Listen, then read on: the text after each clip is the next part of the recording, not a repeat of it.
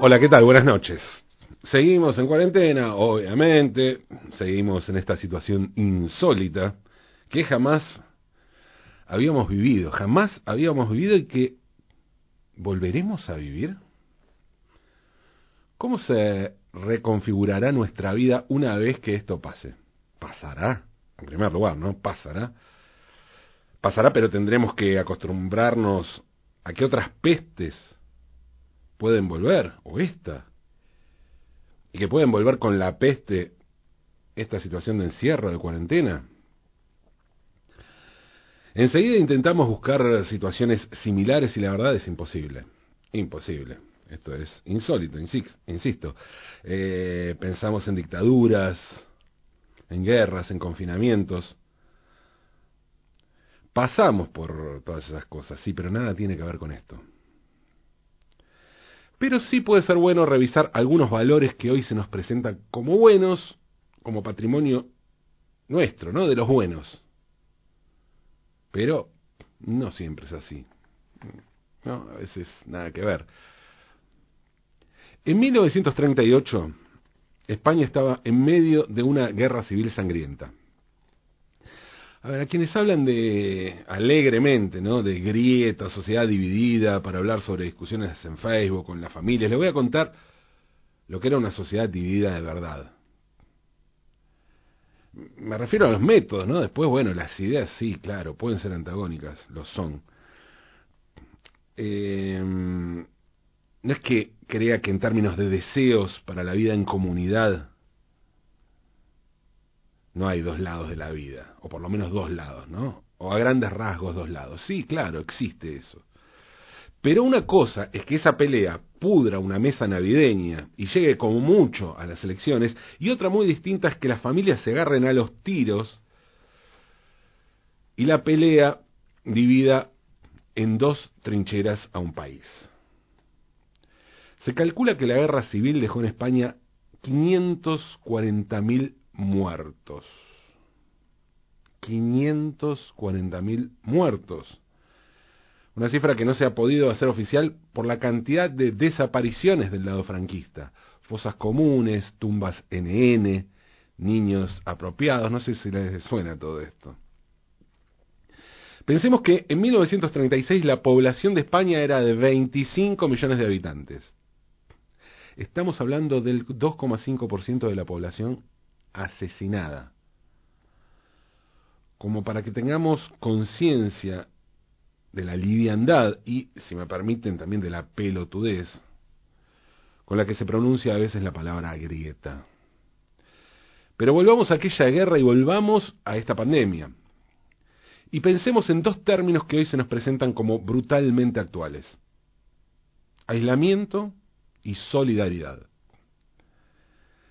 términos que hablan de la hora, del hoy, pero también del hace un ratito, del ayer, ayer nomás, ¿no? Y del dentro de un ratito, del mañana, pero mañana, literal, ¿eh? Mañana. Mañana como una cosa inmediata, mañana mismo, dentro de un rato, ese mañana. Aislamiento y solidaridad. Lo primero es, lo primero, el aislamiento es desolación, abatimiento. Lo segundo, la solidaridad es un sentimiento noble que nos ayuda a afrontar la desolación y el abatimiento.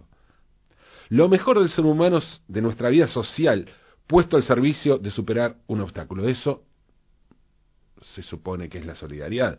Pero en España, en 1938, las cosas podían ser de otro modo, también, ¿no? Porque existía esa acepción de la solidaridad, evidentemente. Pero también había otras. En ese momento como decía, España estaba literalmente dividida por la guerra. Y digo literalmente porque una parte del territorio respondía a la República y otra al fascismo, a las tropas golpistas de Franco. Había dos gobiernos. Toda la industria del cine había quedado en territorio republicano y el franquismo necesitaba producir sus películas. Entonces, frente al aislamiento, recurrió a la solidaridad, y aquí el término solidaridad, internacional, y a quien llamaron Adolf Hitler. Franco tenía una relación de cooperación tanto con la Alemania nazi como con la Italia fascista. Las fuerzas aéreas alemanas e italiana habían bombardeado por pedido de Franco varias poblaciones civiles en plena guerra civil. El bombardeo más famoso fue el de Guernica, que era capital de los fueros vascos, una cosa simbólica muy fuerte, más allá de que se hizo en medio de una feria, de la feria, el mercado del pueblo. Una brutalidad. Pero aunque no tuvieron tanto impacto internacional ni cuadro elusivo de Picasso como sucedió con Guernica, antes había habido también bombardeos similares en Durango, que queda también en el País Vasco, y en Madrid. Pero una cosa es la solidaridad de las bombas y los aviones y otra es la solidaridad del cine. Después del comienzo del nazismo en Alemania, el ministro de Propaganda, Joseph Goebbels, quería crear una industria cinematográfica importante que compitiera con Hollywood, a la que calificaba como una inmunda cueva de judíos. Fue así que en 1938 contrataron a un equipo español para rodar una película costumbrista española, costumbrista española. Carmen la de Triana es una película que recrea el argumento de Carmen, el libro de Prosper Mérimée sobre el que se basó a su vez la ópera de Georges Bizet. La película fue dirigida por Florian Rey y protagonizada por Imperio Argentina, una famosísima cantante por aquellos años, y fue filmada en Berlín, con una versión en español y otra en alemán. Los elencos de ambas películas fueron los mismos, pero los equipos técnicos fueron distintos. La versión alemana tuvo técnicos alemanes y la española, españoles que viajaron con el director y la actriz. Florian Rey era considerado hasta antes de la República uno de los mejores directores del cine español, del cine mudo, en principio. Hacía un cine costumbrista y bien realizado que tenía buena aceptación en distintos sectores de una sociedad dividida. Pero en 1935 tomó una decisión política tajante. Se afilió a Falange Española, el ala fascista de la derecha de su país. En aquel momento Falange y franquismo eran cosas distintas, aunque pronto la guerra las iba a acomodar en el mismo lado del mundo, obviamente. En ese momento también se afilió a Falange, Imperio Argentina, que además de una cantante y actriz muy famosa, estaba casada con Florian Rey.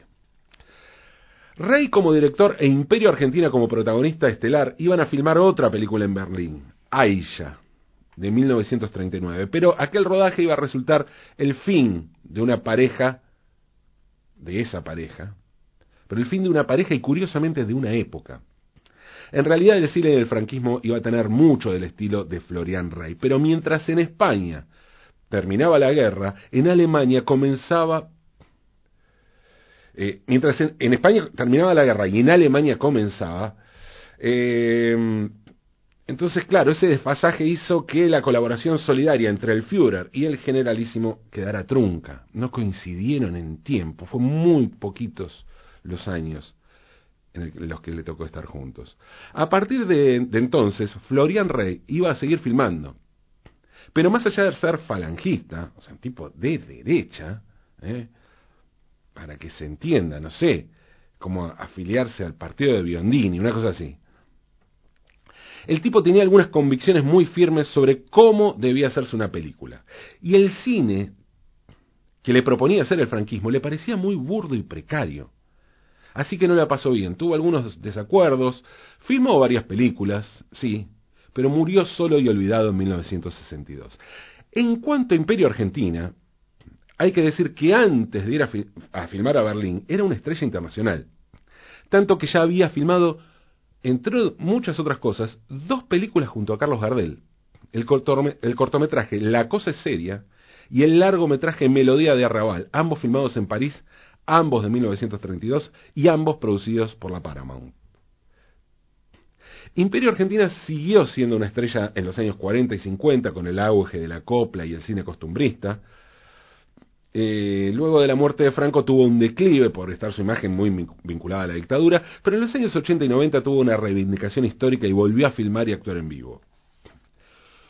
Murió en 2003, a los 92 años, mientras estaba en la casa de una de sus nietas cantándole Échale guindas al pavo, uno de sus grandes éxitos. La película Carmen la de Triana, aquella película filmada en Berlín, tuvo una nueva versión titulada Carmen la de Ronda.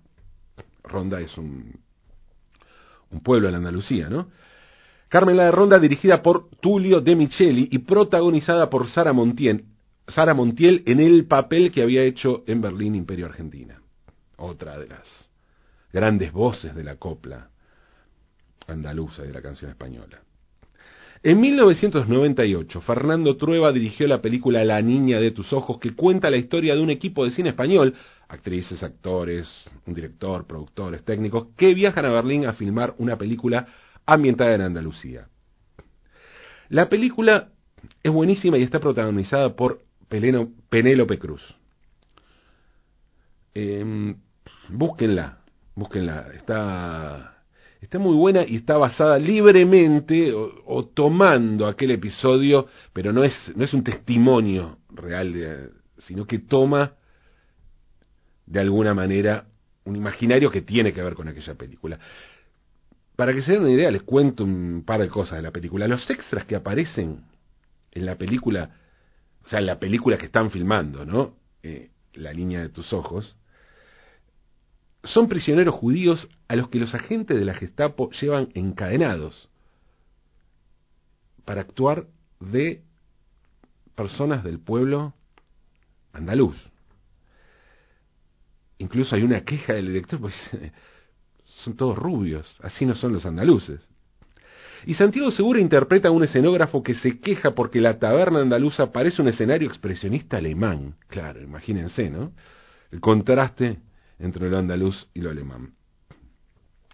En La niña de tus ojos, Penélope Cruz canta en español y en alemán, porque aquí también se están filmando dos versiones, en la película, dentro de la película. Canta, decía, el tema, el tema Los Piconeros, una copla andaluza que es el tema central de la película y que había sido también el tema central en Carmen la de Triana y en Carmen la de Ronda.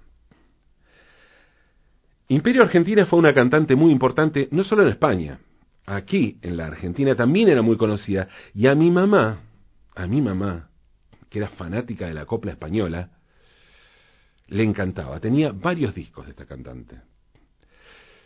Será por eso que desde chico tomé con naturalidad un nombre que hoy me parece un despropósito.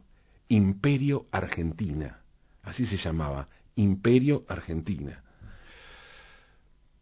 Lo que me llama la atención ahora, porque lo descubrí hace poco y mi mamá murió hace 20 años, es cómo es que a mi vieja, que era marxista, comunista, le gustaba tanto una cantante falangista. Y cómo es que cantaba siempre Los Piconeros, un tema que le encantaba, un tema de una película nazi franquista. Sí, ya sé, el gusto artístico y las ideas políticas no siempre van de la mano. ¿no? Por suerte somos seres contradictorios e impredecibles, pero también descubrí recientemente un asunto que no sé si sabía mi vieja, pero que seguramente le hubiera gustado mucho. Y que enterarme fue para mí un acto de justicia poética, de justicia poética y de justicia política. El autor de Los Piconeros, esta canción central en estas películas, es Ramón Perelló. ¿Quién es Ramón Perelló? Bueno, es un autor de otras canciones muy populares, muy populares de la copla, seguramente si deben conocer canciones, si conocen un poco de canción española, La Bien Pagá, por ejemplo, o Échale guindas al pavo, esa canción que estaba cantando Imperio Argentina cuando se murió. Además, compuso muchísimas otras canciones que fueron muy populares en el cine. Ramón Perelló era un tipo de orientación anarquista. Sí, sí, anarquista. En 1937, durante la Guerra Civil, y mientras era un autor de canciones que eran grandes éxitos en el cine, publicó en una revista anarquista de su ciudad, Cartagena, sátiras feroces contra los militares e intelectuales del bando sublevado, o sea, del franquismo. En 1938, el mismo año en que se estrenaba Carmen la de Triana, esa película franquista filmada en la Alemania nazi y que tenía su canción como bandera, como emblema. Pereyó estaba en Alicante representando la obra El refugiado, una obra de Miguel Hernández, poeta comunista que iba a morir en la cárcel franquista en 1942. Por eso cuando terminó la guerra civil, y más allá de lo útil que resultaron sus canciones dentro de la maquinaria de la propaganda franquista, Ramón Perelló fue detenido y pasó cinco años en la cárcel.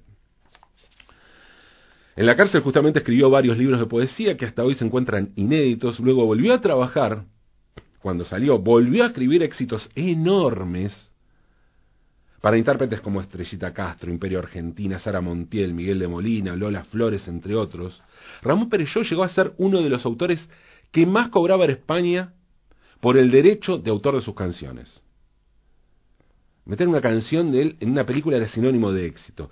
Y aunque siguió teniendo las mismas ideas políticas de siempre, prefirió guardarse esas cosas para su vida privada hasta que la situación cambiara. Murió en Madrid en 1978, tres años después de la muerte de Franco. Aislamiento y solidaridad. Dos palabras que hablan de este momento que nos toca vivir como pocas pueden hacerlo. Aquí y en todo el mundo. Dos palabras que nos pueden llevar a cualquier parte. Está en nosotros, creo, creo, darles un sentido más o menos digno, más o menos tolerable, más o menos auspicioso. Yo por el momento, por el momento, ¿eh? estoy hecho. Me toca recordar que no somos tan lineales ni tan previsibles como a veces nos quieren hacer creer, que el hecho de tener convicciones no quita tener también contradicciones, o que justamente por tener convicciones tenemos contradicciones. Pero además, además les confieso, estoy hecho porque porque pude recordar a mi vieja. Mejor aún, pude recordar a mi vieja cantando. Y pude entender qué era eso que cantaba mi vieja y que a mí me parecía tan hermoso. Cantemos entonces, aunque es de noche.